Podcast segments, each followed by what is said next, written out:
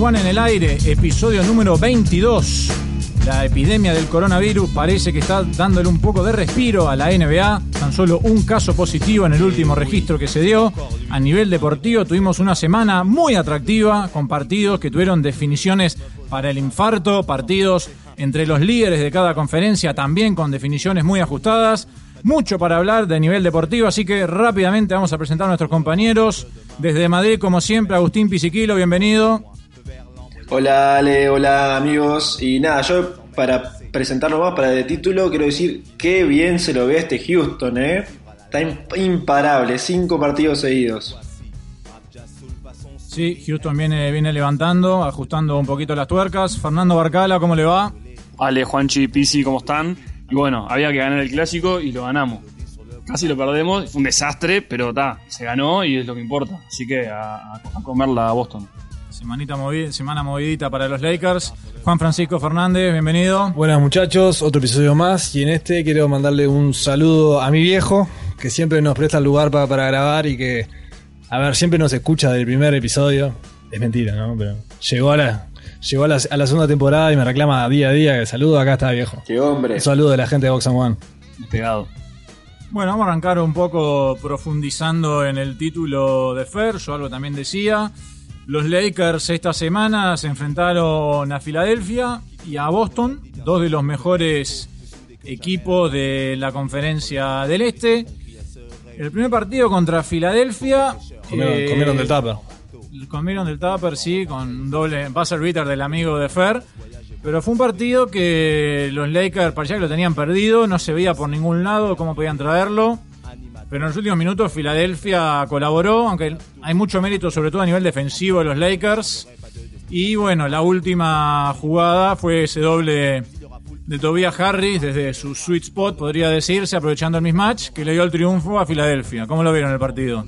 Sí, yo lo vi. Al, principio fue como un partido de rachas porque arrancó yendo un poco Filadelfia y después cada vez que los Lakers se ponían a uno, dos, tres puntos, otra racha más de Filadelfia y se despegaban de vuelta. Y sobre el final, como decías, no se veía por ningún lado. Los Lakers, aparte, ejecutando mal en ataque, defendiendo mal. Y en una ráfaga, creo que fueron dos, tres minutos o inclusive menos. Se ajustaron las clavijas en defensa, se pusieron a atacar. LeBron y Anthony Davis aparecieron. Sobre todo apareció Schroeder con un par de, penetraciones rápidas y, dos y gol y fau. Y eh, el partido estaba en la mano. De hecho, pasamos a ganar faltando creo que fueron, no sé, 2-3 segundos. Y bueno, está. La pelota de Harris, como así sale. Es el sweet spot. Se lo defendió bien. Y bueno, está. Metió porque metió por detrás al jugador. Hermoso partido.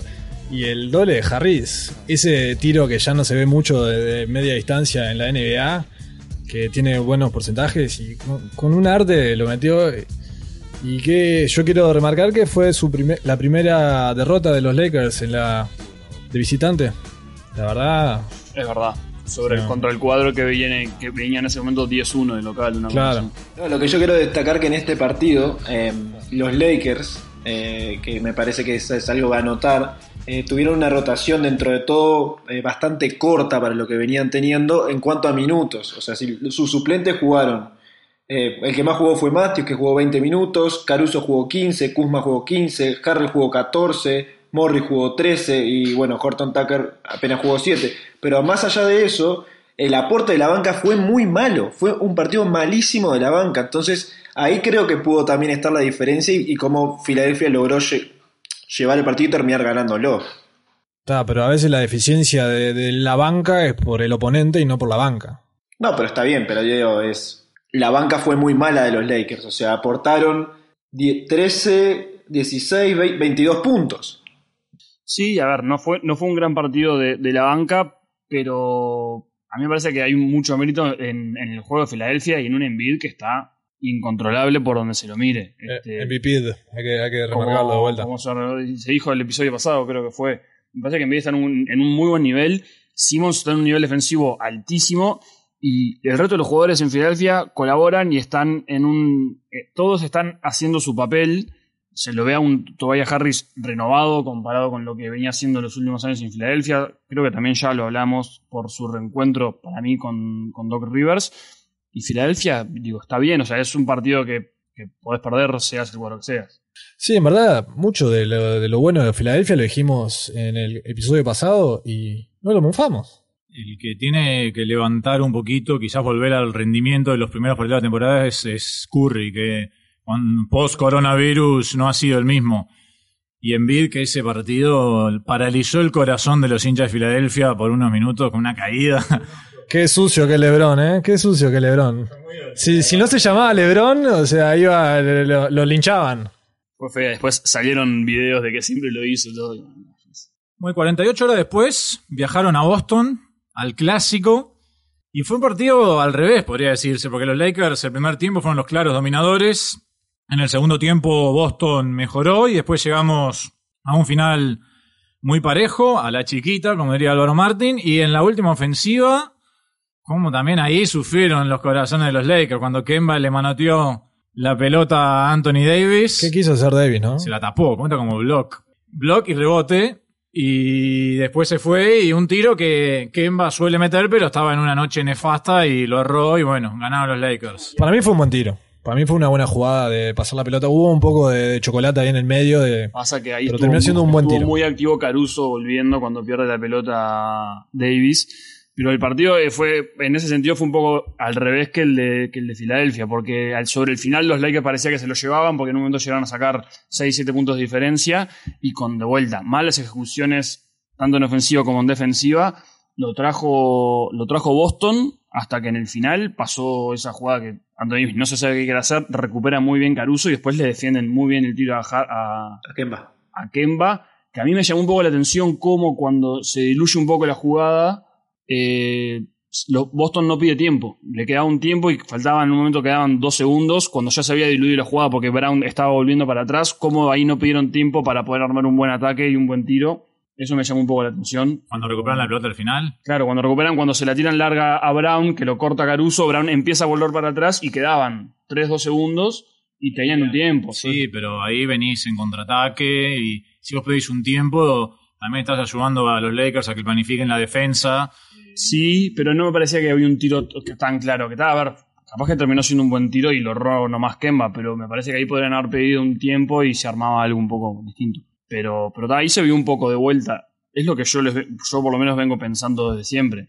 Cuando los Lakers juegan y juegan con pilas y eh, son imparables, el tema es que el, tres cuartos de los partidos en tiempo no, no tienen la, la mentalidad como para querer jugar y querer pasarlos a todos por arriba.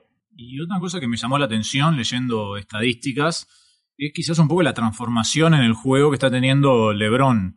Eh, Está tirando 7 triples de promedio por partido, que me parece que sin duda debe ser la marca más alta de su carrera, y está teniendo un 41,3% de efectividad. Para comparar, por ejemplo, en la temporada 2018-2019, Clay Thompson tuvo un 40,2% y LeBron está teniendo 41%. Ha hecho marcas, o sea, él en los primeros 20 partidos de la temporada embocó 54 triples, lo que da un promedio de 2.7 por partido. Que esos 20 triples, esos 54 triples en 20 partidos son la marca más alta de su carrera y la marca más alta en la historia de los Lakers para los primeros 20 partidos de una temporada. Ese, ese- ese es un datazo. Tremendo. Superó a Nico en Excel. ¿Ya? No lo, eso no, no lo sabía, pero sí, te, te das cuenta en el juego como tampoco está usando tanto su fortaleza física para ir al aro, más que nada está tratando de hacer un poco más un juego perimetral. Creo que va en lo que ya hemos hablado también, de un poco esa especie de, de management de minutos dentro del mismo partido. Sin perderse minutos, no, no se exige tanto yendo al aro, tampoco en defensa se exige mucho, entonces está, ahí lo va llevando y por ahora no se ha perdido ningún partido todavía. Se nota que aparte juega sin presión, me parece, ¿no? Como que no, no tiene cosa que le están pesando. Está en modo crucero, como ya lo dijimos. Y así que, que hablaron de los triples, el triple que siempre hace, de mirar a la izquierda o de mirar a la mano y después que sabes que va a venir, pero no sé, nadie lo puede marcar. Es un viaje ese triple. Se para, te- te- Hace el hace tipo- el, el- el fake step tipo dos, tres veces Sí. y lo levanta y lo tira. O cuando se mira la mano y después tira y es tipo, oh, todos sabíamos que iba a tirar el triple menos el, el típico que lo defendía. Bueno, y hablando de triples, el equipo que es impresionante lo que están bocando de tres es Utah, que tuvo un mes de enero espectacular. No me acuerdo si terminaron siendo 10 u 11 triunfos consecutivos. 11, 11, 11, sí. antes de perder Antes de la mufa de Box con, con Denver.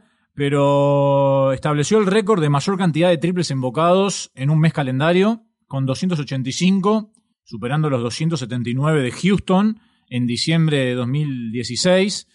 En enero, Utah anotó 20 o más triples en 8 partidos. Es impresionante. Lleva 10 o más de 10, 10 partidos con 15 o más triples, que es la segunda racha más larga en la historia.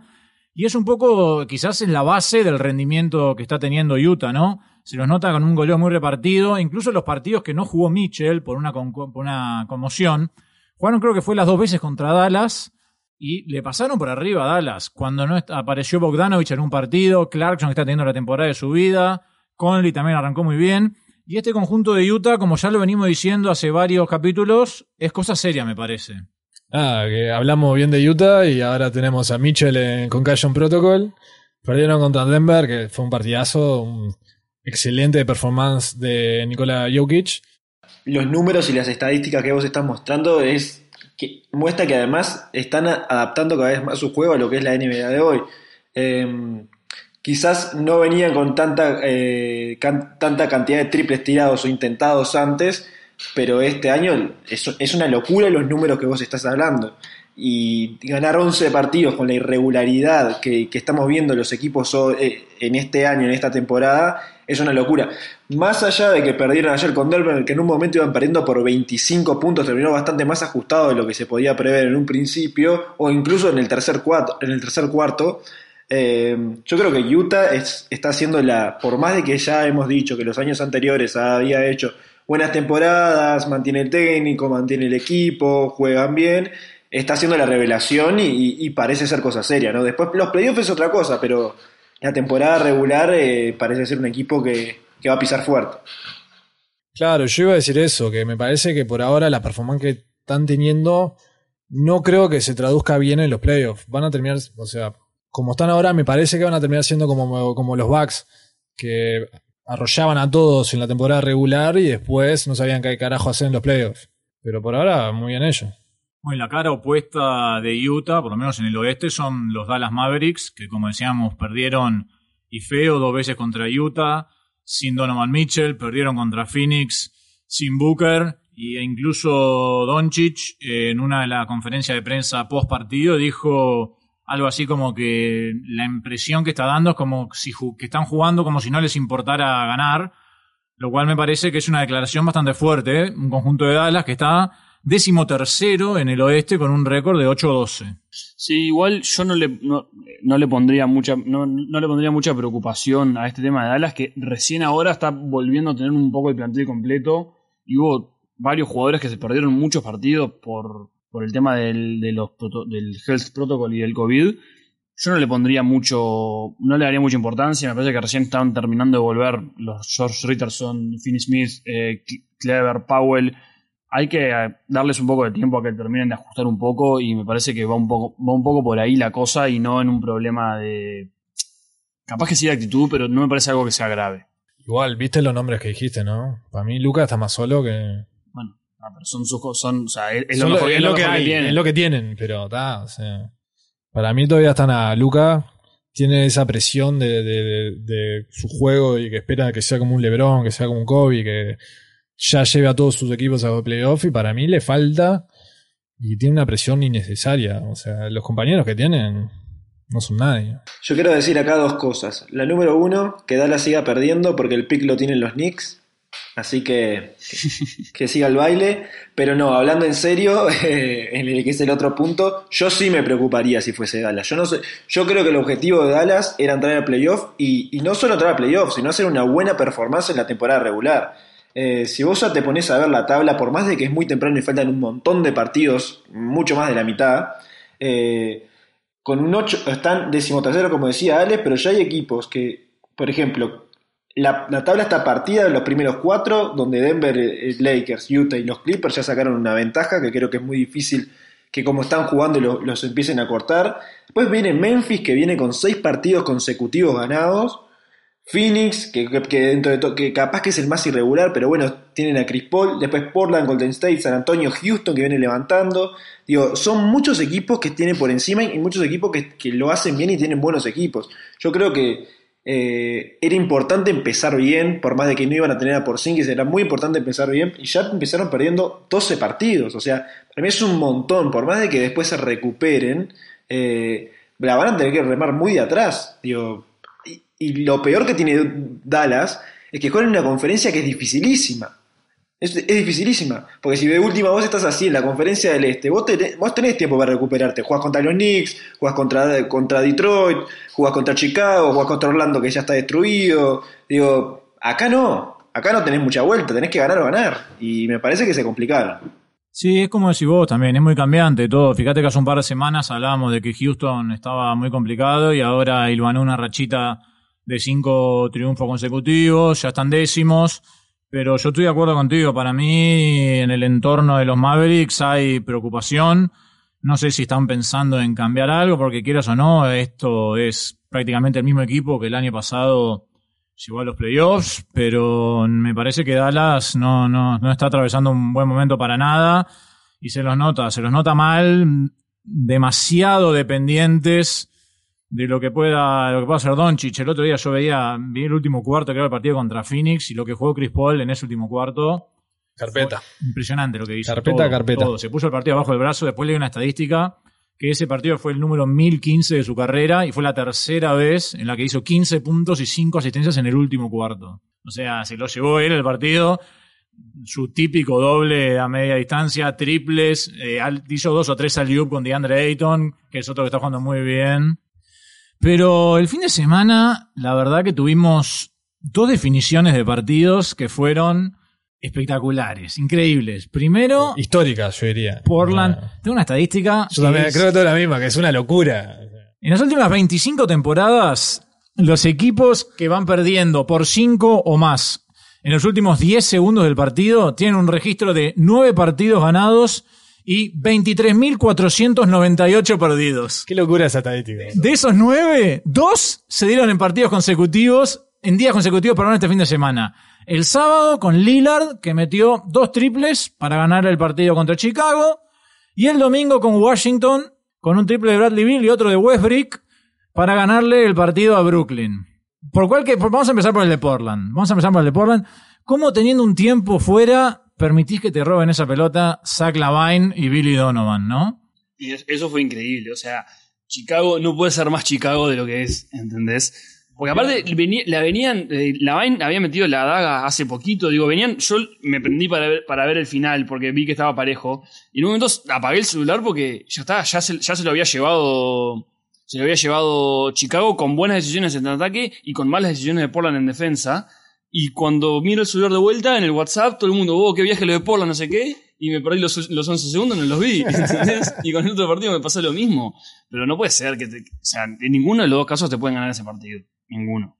Los tiros de, de, de, de Lillard, solo él los puede hacer, me parece. Digo, son, son show de temporada regular. El sidestep que meten el triple para ganar, para sacarse de arriba, entre comillas, a Markanen es, im Vos, es Lauri, impresionante. Lauri Markkanen salta antes, salta con los dos brazos y todavía tipo no llega. No, la verdad no sé cómo hace Lillard, pero es un muy lindo, muy lindo tiro de ver. Y ahí, en ese momento pensé en Paul George diciendo, that's a bad shot.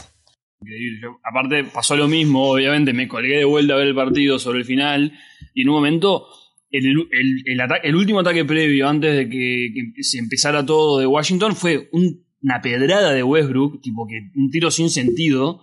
Y dije, "Ta, esto ya terminó. Y de vuelta lo mismo. A los dos segundos, WhatsApp, pipipi. Mira, lo de Washington. No, o sea, lo de Washington para mí, primero remarcar, porque fueron, para mí lo de Bill fueron dos mitades. En la primera mitad se mostró muy desinteresado en defensa, estaba como muy descontento, tipo muy tipo, bueno, está, esto ya fue, yo me quiero ir acá.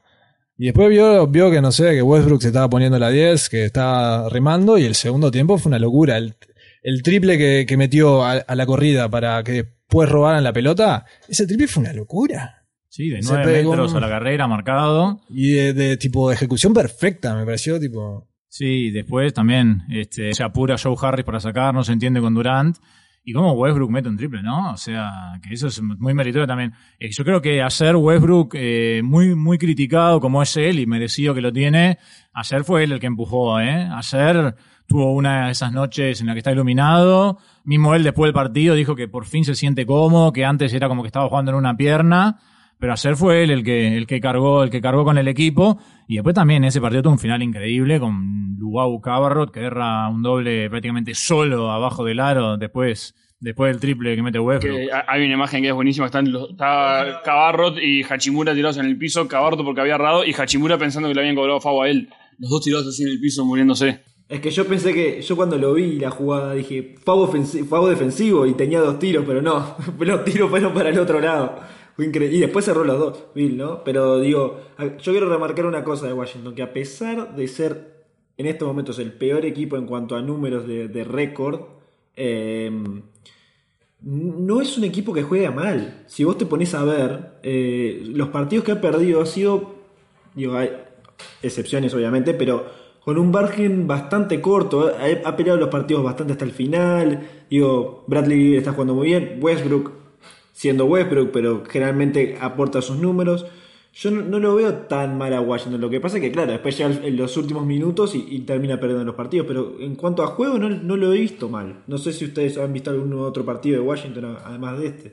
El tema es que Washington también ha tenido una temporada muy. Golpeada. Se ha visto muy castigado, claro. Perdió a Thomas Bryant para toda la temporada. Westbrook no juega los back-to-back. Este, tiene, ha sido muy afectado por el coronavirus también. Eh, y después hay jugadores que quizás no están a la altura de lo que estuvieron la temporada pasada, como lo son Hachimura y sobre todo Bertans. No sé, por ese lado es como que le ha costado a Washington, más allá de lo que vos decís, que no son grandes nombres tampoco, pero es un equipo que ha estado bastante golpeado. Yo también viendo un poco los partidos y las performances de Bill, me di cuenta que él no hace mucho mejor a su, a su equipo. Tipo, no, me- no hace mejorar a que el otro juegue mejor como hacen otros, como otros jugadores que tipo elevan el juego del resto. Para mí, Bill hace lo suyo, hace sus 60 puntos que son al pedo porque termina perdiendo. Se convirtió en el primer jugador en la historia de la NBA en perder 10 partidos seguidos en los que anotó 40 o más puntos. Por eso, entonces, no sé, no sé qué onda, porque si eso es, es un récord, por algo es, digo. Me parece que tiene que hacer un poco mejor al resto, Es un anotador, ¿no? Yo, no, lo que digo es que es un goleador. O sea, me, hace acordar mucho como. Me hace acordar en relativo. Cuando Carmelo jugaba en los Knicks. El Carmelo metía 30 puntos por partido los Knicks perdían. eh, pero bueno, ese es, el tipo de jugador- típico jugador de, de antes que únicamente se ocupaba en, en- meter puntos y era superestrella por meter puntos. Obviamente que no puedes poner a Bill en la misma, en la misma escala que jugadores como Giannis, como LeBron, como Doncic, como que, que te asisten, que te mejoran el equipo, que te hacen ganar, que, que, te, que te dirigen el equipo. Obviamente, no, no, no, lo podés poner, pero bueno, no, no deja de ser un grandísimo jugadorista, teniendo un nivel impresionante, que en cualquier equipo que esté peleando playoff, te lo seguro, seguro te, va, te va a hacer el equipo mejor. No él, su juego, su aporte en los números. Pero a Washington le, le está pasando lo mismo que el año pasado, y es que no marcan a nadie. En ningún- o sea, no tienen a nadie que marque. En defensa, son, no, no- no sé en qué posición del ranking estarán ni nada por el estilo, pero te das cuenta en los, en los partidos que los pierden porque los cagan a goles. Es, es tipo, es así de simple. Entonces está, me, me parece que tienen que de alguna manera tratar de ajustar eso, que fue lo mismo que le pasó el año pasado. El año pasado tenían uno de, los mejor- de las mejores ofensivas y en defensa se caían a pedazos. Tienen la estrategia de los Nets sin los jugadores de los Nets. Claro. claro. Los Nets, otro, otro equipito del que se puede hablar, ¿eh? Van, van, van a romper algún récord de partido de temporada regular con mayor cantidad de puntos anotados en la historia. Estoy para que lleguen a 200 puntos. Ayer fue casi un All-Star Game, salió, ¿cómo fue? Terminó 149. 147, 146, una, una demencia, o sea, con esta defensa, si no mejoran en algo, se les va a complicar, porque es lo que hablábamos, van a depender mucho de la ofensiva, pero algo, algo tenés que conf- poder confiar en tu defensa. Bueno, se rumoreó que iban a que los Cavs cortarían a Drummond y que firmaría con, con Brooklyn. Eso capaz que ahí ajusta un poquito, pero O sea, para mí ahí sí estaría bastante más robado, porque para mí Drummond está sobrevalorado, está subvalorado.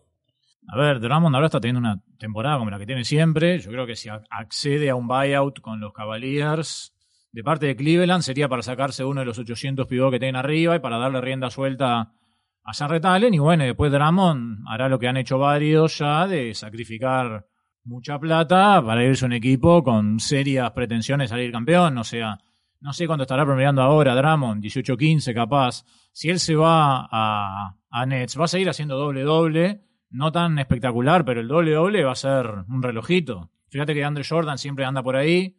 Imagínate Drummond, que es cinco veces más útil en este momento de su carrera que de Andre Jordan. a mí me parece que los Cavs, o sea, Estoy- tengo una teoría conspirativa. Opa. Quiero que me la banquen. No existen los caps.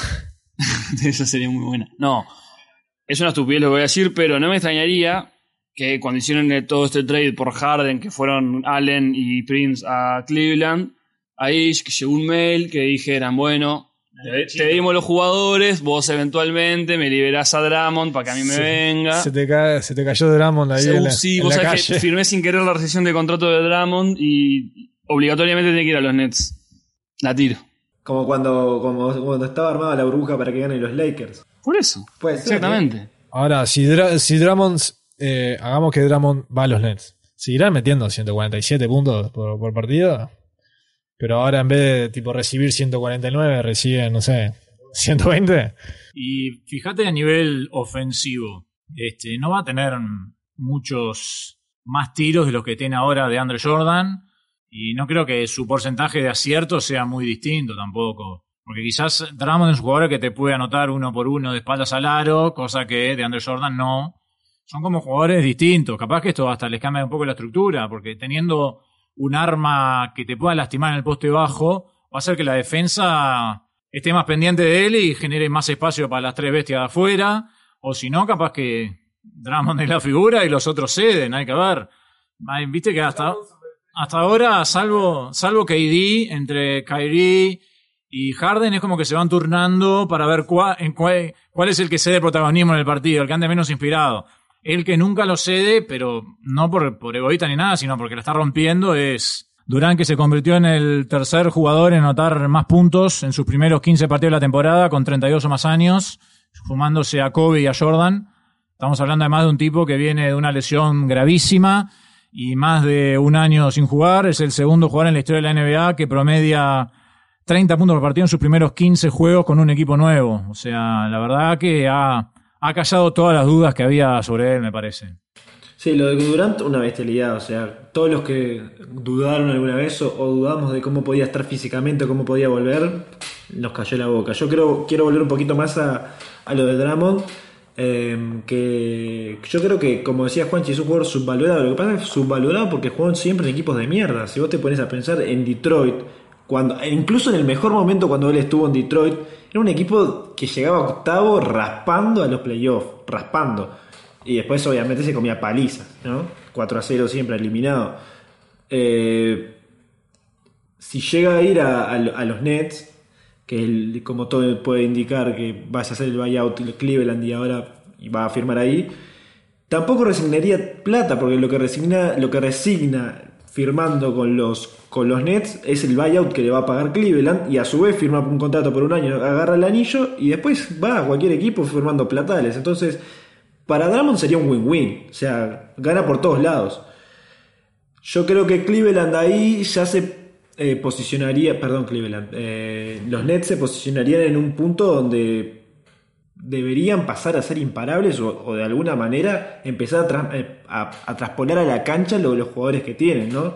Porque hoy en día, a pesar de que nosotros vemos eh, Durant, Harden y, y, y Kyrie, eh, los resultados tampoco han sido tan buenos. Sí, han ganado más partidos de lo que han perdido, si se, ven los números, pero en el juego no se ha trasladado. Y eso a mí, que en un principio dije, esto no los para nadie, me empezó a preocupar un poco, porque después en los playoffs los partidos se vuelven más duros, se ponen más defensivos, y, y este es un equipo que hoy no tiene defensiva.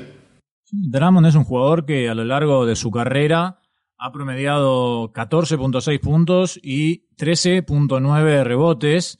Y son estadísticas que, viendo toda su carrera, es como que las ha mantenido en todos los equipos en los que ha jugado. Quizás ahora, ahora está teniendo la temporada con más, más anotación de su carrera, pero a su vez es la que está tomando más, más tiros también. Igual, ¿cuánto tiene? Tenés ahí la edad, porque para mí tiene tipo 25, tiene tipo, para mí es un pibe y no lo imagino ahora tipo soltando guita para... De Leo, del 10 de agosto. Con el palo. Eh, tiene 27 años. Ah, está, pensé que tenía menos. Igual no lo, no lo imagino con ese rol de tipo, bueno, ta, voy a entregar guita ahora para, para ganar un anillo. No es tanta, justamente, es lo que, para mí es lo que decía Pizzi, no es tanta la guita que el loco resigna, porque el contrato de Cleveland se lo tiene que pagar igual. Se lo paga por buyout o se lo paga porque nadie va a tradear por él. Pero después él, va- él, si le hacen el buyout, va a tener que hacer un nuevo contrato. Claro, claro. Y en, y en Y ahí Brooklyn va- no le van a pagar lo que le podrían pagar en otros equipos. Obvio que no, pero en Brooklyn va, gana el contrato y igual esa gente es libre igual ahora. Va y recupera, o sea, suponete que gana 24 en Cleveland. Ojalá Cleveland le hace el buyout. Debe ganar tipo 8. No, gana una fortuna Dramond. Sí, para mí no. Gana una fortuna Dramond. Lo, lo- lo vamos a chequear, pero. Vamos a chequearlo. Sí, es un, es un tiene un contrato, mega contrato. gigante. 28.7 millones su contrato para esta temporada. Entonces, le, ha- le hacen, sobrepagado. le hacen el buyout por 25, firma por el mínimo de 2 millones, no sé, por lo que pueda Sí, firmar claro. Cleveland, eh, eh, En. Brooklyn, y al año que viene sigue siendo free agent, a la temporada que viene sigue siendo free agent y va a firmar Mm. con eh, Charlotte, porque por 300 millones de dólares va a volver a ser el Drummond que no sirve para nada. Claro, no sabía que estaba en el último año de su contrato. Ese, ese detalle no es menor. Ese detalle no es menor Ah, porque es como Se está haciendo la guita, que, que haga lo que quiera. que haga Golden State, ya fue. siempre todo lo que sobre para la Bahía. Claro, ¿no? sabelo, ¿cómo que? Bueno, tu equipo, hablando de la Bahía, Fue una buena semana, fue una buena semana. y fuerte de local, ¿eh? 8-4 en, no sé, en el Chase Center es ahora. Sí, en el Chase Center, en San Francisco. Sí, extrañamos el, el Roracle. Pero fue una semana positiva. Lo que pasa, o sea, a, a los cuadros burros le rompemos el orto y contra los medianos nos rompen el orto a nosotros. Entonces, tipo, ta, nunca sabes qué onda. Pero fue una, una semana positiva donde le ganamos dos veces a Minnesota, que Minnesota, bueno, por milagro ayer ganó un partido. Y perdimos fuerte contra Phoenix, que creo que no tenían a, a Ayton o no tenían a, A Booker. Booker. Ta, entonces, eh, sí, bueno, ta, ¿qué onda? Lo que leí el otro día es que no sé si se habló o sigue estando sobre la mesa una posibilidad de traspaso de Kelly Oubre por Lonzo. Bueno, eso lo que yo leí y escuché fue que en verdad eh, es como todo manipulación de la media, que un equipo llamó a Coso preguntando a ver si estaban disponibles y enseguida ya saltó la noticia de ta, Kelly Ubre por Lonzo y, y JJ Redick, cuando en verdad fue solo una llamada tipo, oh, ¿qué onda con, con Kelly U- Lonson Golden State lo paquetean un poco, lo hacen el tipo, lo ponen de 4 a jugar como Draymond. Sí, lo que pasa, yo, yo que yo querría que Kelly se quede porque defensivamente eh, me parece que es un montón y ofensivamente puede mejorar abundante. A, a mí me, o sea, me gusta mucho su rol, aunque todavía no, no es un diamante, no está explotando, pero yo me lo quedaría. Yo no haría ningún trade por Lonzo ni por J.J. Redick, por favor. Lonzo, que la semana pasada tuvo el partido de su vida justo en televisión nacional y, e internacional este, contra Milwaukee, que los Pelicans le dieron una, una verdadera paliza. Milwaukee back to back derrota contra los Bulls. Al final, al final de cuentas, Lavar tenía razón. Es verdad, sí. Eh, eh, Lamelo jugó como. eh, tipo, nunca jugó tantos minutos y metió como. No, 27 27 puntos. 27 creo que puntos y una locura. Bueno, y ese día Lonzo y Revenge Game de Bledsoe iban turnándose, tiraba de tres. No tira, no, embocaba de tres. Ahora, yo creo que embocaron siete triples cada uno. Sí, siete. Récord para el backcourt titular en la historia de los Pelicans. Igual, igual, lo- los Revenge Game no existen, porque el otro lado está eh, Gru Holiday y no hizo ningún puto Revenge Game. Bledsoe tuvo su Revenge Game. Me tradearon, chupen giles. A mí igual, eh, volviendo un poquito a Nueva Orleans, me preocupa. ¿eh? Lo dije ya la- en la- el programa anterior. Para mí el primer técnico que se va es el de Nueva Orleans. Pobre Luke Walton, vos. Luke Walton se va y van a, van a, vamos a ver. Por eso, o sea, la fichita de Pero, Gonzalo eh, One está en Luke al, Walton. al stand lo trajeron recién, amigo. Yo no sé si lo van a rajar. Me llamaría mucho la atención. Es un desastre, estoy de acuerdo, es un desastre, pero está. Reddy quiere jugar en los Knicks. Y, pero, eh, pero es, bueno, están hablando de trade, ¿no? Están hablando de mover a Alonso, están, están, moviendo, están hablando de mover a Reddick también. Ah, pero esos son rumores de la media. Para mí no, no sé qué tan legal es, qué tan es. Bueno, no sé, Juanchi, lo que digo es que algo tiene que hacer Nueva Orleans, porque no, no es que no tenga buenos jugadores. Tiene a Brandon Ingram, tiene Alonso Ball, tiene a Reddick, tiene a Steven Adams, tiene a Zion. O sea, no, no es Detroit, no es los Bulls, no es los Knicks. Tienen jugadores muy buenos y son un desastre. Eh, algo tienen que hacer. O sea, no pueden seguir esperando a, a seguir perdiendo. Ah, tampoco son Utah, tampoco son Denver, tampoco son Lakers. está o sea, bien. están ahí en la mitad. En la mitad de, pero van 14. Sí, porque la, la conferencia de- es competitiva. Yo qué sé, a mí me parece que, no sé, algunas decisiones te llaman un poco la atención igual. Yo qué sé, tenés un tipo, un loco como Zion, rodealo de gente que tire. Y yo qué sé, le ponen a Steven Adams, Ingram, que si bien tira, es un, es un loco que juega mucho más adentro de lo que juega afuera. Alonso tiene sus noches que tira bien y tiene sus noches que es un desastre. Sí. Bledsoe lo mismo. Es como que la pintura está toda, toda tomada por gente cuando tiene que estar toda abierta para que el, para que el Zion penetre. Lo de Zion es, es impresionante. El otro día leía estadísticas de él. Lleva 40 partidos en su carrera. En 31 de los 40 anotó 20 puntos o más, que es la segunda marca más alta de la historia, junto con el almirante Robinson detrás de Jordan, que hizo en 34 en sus primeros 40. Y después Zion, en esos 40 partidos, lleva 58.5% de efectividad en field goals, que es el porcentaje más alto para cualquier jugador en la historia en sus primeros 40 partidos, habiendo tirado mínimo 500 tiros de cancha. Y como está en un cuadro de mierda, en un mercado de mierda, no escuchás esas cosas, pues, no, no hace mucho ruido. Exacto, eso es lo que quería decir. O sea, más allá de que esté en un mercado de mierda y en un equipo de mierda y que no haga mucho ruido, yo creo que los números de, de, de Zion son intrascendentes porque el equipo no gana. El equipo no gana. Entonces, pasás a ser un jugador más. Eh, ¿De quién estábamos hablando hace un rato? De, que, de Bill, Bradley Bill, ¿no? 40 puntos y pierden. 40 puntos de nuevo y pierde de nuevo. 10 partidos seguidos haciendo no sé cuántos puntos y perdiendo. Pasás a ser un jugador intrascendente. Si vos no ganás, sos intrascendente. Por más de que hagas 200 puntos por partido.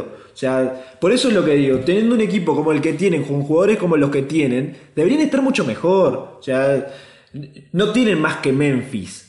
Y Memphis metió 6 partidos seguidos y va a ser quinto en la conferencia.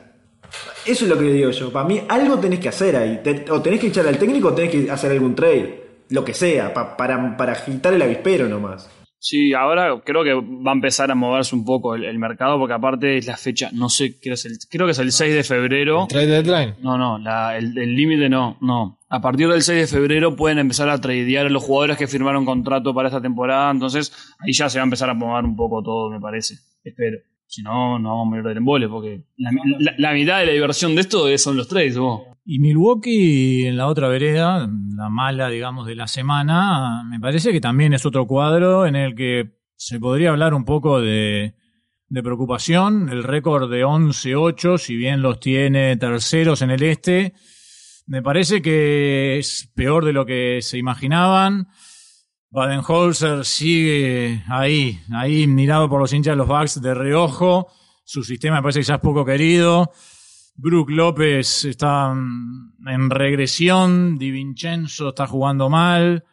Me parece que Milwaukee pinta fea la temporada para los Bucks, me parece.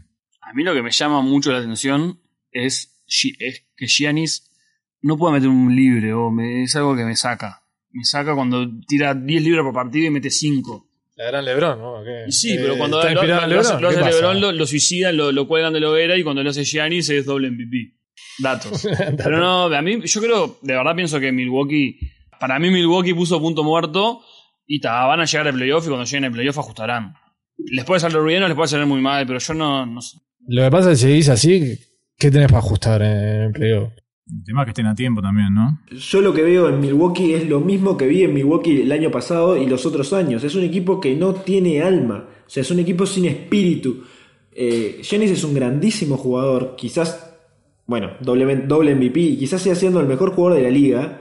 Pero es un equipo que vos lo ves y no tiene alma en la cancha. O sea, es un equipo que juega muy bien, mueve la pelota. Este año no no con tanto juego como lo hacía en los años anteriores. Mueve la pelota, tiran bien, pero cuando eh, necesitan ese jugador o, ese, o esa chispa de equipo que, que salga y, en las malas, ¿viste? Y, se lleve el otro equipo por delante con la camiseta con, o con espíritu o con ganas, no lo tienen y no lo han tenido en este tiempo y me parece que es un equipo que no lo tiene y, Giannis no es ese tipo de líder que puede llevar un equipo a un campeonato cuando las malas les pesen eh, tener que salir, salir y poner la camiseta arriba y, y, y cinchar para adelante. Me parece que le está faltando ese tipo de, chispa. Quizás eh, pueda venir con un cambio de entrenador, o qué sé yo. quizás, como decía Ale, el- la idea de juego de Budenholzer es, es, es así, es muy, muy blanda y necesita un jugador, un técnico, perdón, que, que, que ponga más arriba de la mesa y que sea él el líder espiritual del equipo. Eso es lo que a mí me parece que le falta hoy a Milwaukee. Bueno, entonces, siguiendo un poco lo que decís, la chispa puede venir de que ahora están jugando mal. Porque históricamente siempre jugando bien, entonces cuando llegaran playoffs, que ahí comían, no estaban preparados para la chispa de, lo de salir de, abajo. Ahora que están empezando mal, capaz que van a aprender a salir y que van a, capaz que van a llegar prontos para playoffs y volver a aprender de, de salir de la mala. Porque si no, sí, cambiar todo de vuelta, empezar de cero. No, pero yo no digo empezar de cero, yo lo que digo es, eso es, un- hacer un pequeño ajuste, en el, quizás en el entrenador o quizás en algún jugador que te, que te traiga esa espi- espiritualidad, pero digo, capaz que como vos decís, Juanchi, capaz que eh, no haciendo una tan buena temporada regular no tienen la presión de ser el primero y de que todo el mundo espere tanto de ellos y bueno, está, y, y- y les va mejor. Ahora, quiero cambiar un poquito de tema rapidito. Eh, Miami y Toronto, esos dos equipos que hoy, y hoy están convi- conviviendo en el mismo estado. Eh, quiero decir, lo bueno que lo está, que está recuperándose Toronto, está recuperándose Toronto, pero Miami sigue flojito. Nada más, quería hacer un pequeño comentario de eso. Miami volvió, volvió Jimmy y ya metió 30 puntos, volvió toda la normalidad, amigo. ¿Vos viste cómo volvió, boludo? Perdió tipo 6 kilos de, de- de- de dos semanas de COVID. Tipo, está hecho un palo, es un viaje. Para cerrar un poco el tema Giannis, me puse a buscar las estadísticas a lo largo de su carrera. Y lo de los libres es un tema muy llamativo, porque ¿cuánto dirían que es el porcentaje en libres de su carrera? No sé, pero me acuerdo de sus primeros años que su tiro de 3 era muy distinto y mucho mejor. Lo que pasa, tenía 30 kilos menos. Giannis tiene 71.6% de efectividad en libres a lo largo de su carrera. Tuvo cuatro temporadas seguidas arriba del. cinco temporadas seguidas arriba del 70. Ya en la temporada pasada bajó a 63.3 y esta temporada está en 59.1. Ese- el problema de estar todo macocaldi es eso. Me parece muy ¿Para qué raro se- eso. ¿Para qué se inflan lo- los brazos y después no pueden tirar? En triples ha tenido, salvo una temporada en la que tuvo 16%, pero tiraba 0.5 triples por partido.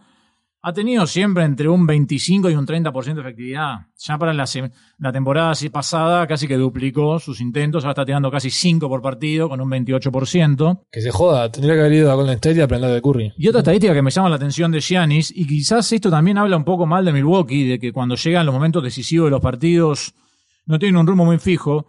Giannis, en cuanto a usage percentage, durante la temporada es el tercer jugador con usage más alto, con 32.7%.